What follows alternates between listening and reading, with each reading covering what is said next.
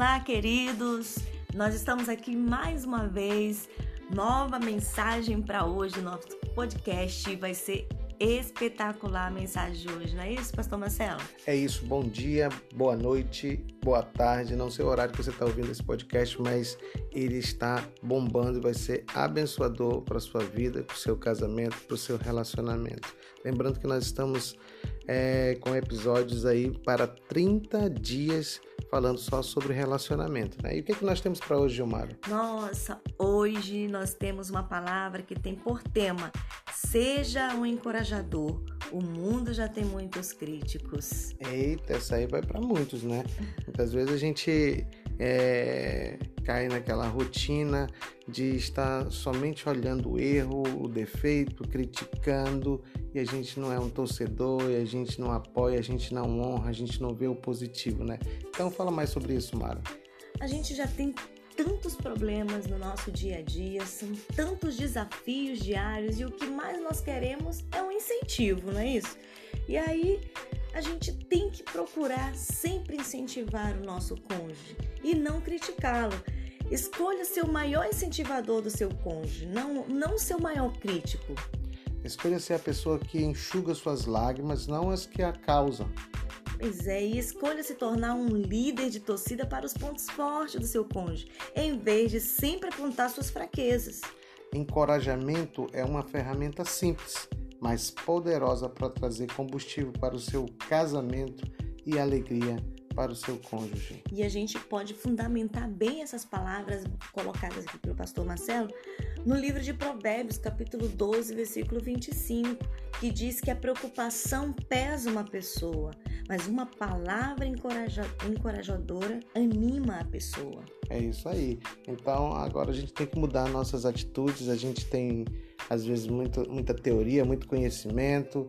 É, o querer é, ele é muito diferente do fazer, do agir, da atitude, né? Então nós precisamos agora tomar uma atitude, um posicionamento diferente de encorajar o nosso cônjuge, é, animá-lo, incentivá-lo a ir para frente nos seus projetos. Muitas vezes a gente é tão egoísta, pensa só na gente e deixa é, a esposa de lado, os projetos da esposa de lado, as coisas de lado. A gente só pensa na gente. Então a gente tem que olhar, tem que honrar, tem que admirar e tem que mudar as atitudes, né, Mário? E principalmente, né, ter o domínio próprio sobre o temperamento em tempo de tensões e pressões do dia a dia. Porque quando eu não tenho esse domínio no meu temperamento, eu acabo simplesmente apontando os erros, jogando na cara as coisas para o meu cônjuge que ele fez. Então eu tenho que trabalhar isso, esse domínio, porque eu preciso motivar.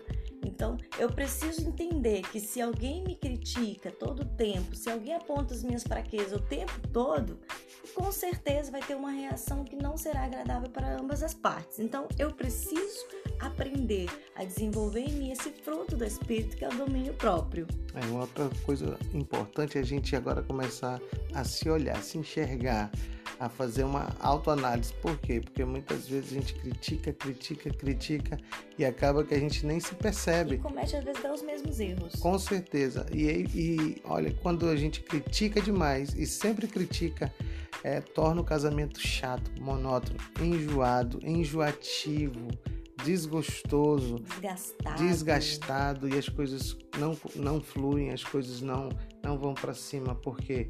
Porque às vezes uma palavra, às vezes um apontar o dedo, às vezes salientar sempre o negativo não traz saúde. Ela piora as coisas, na verdade. Com certeza.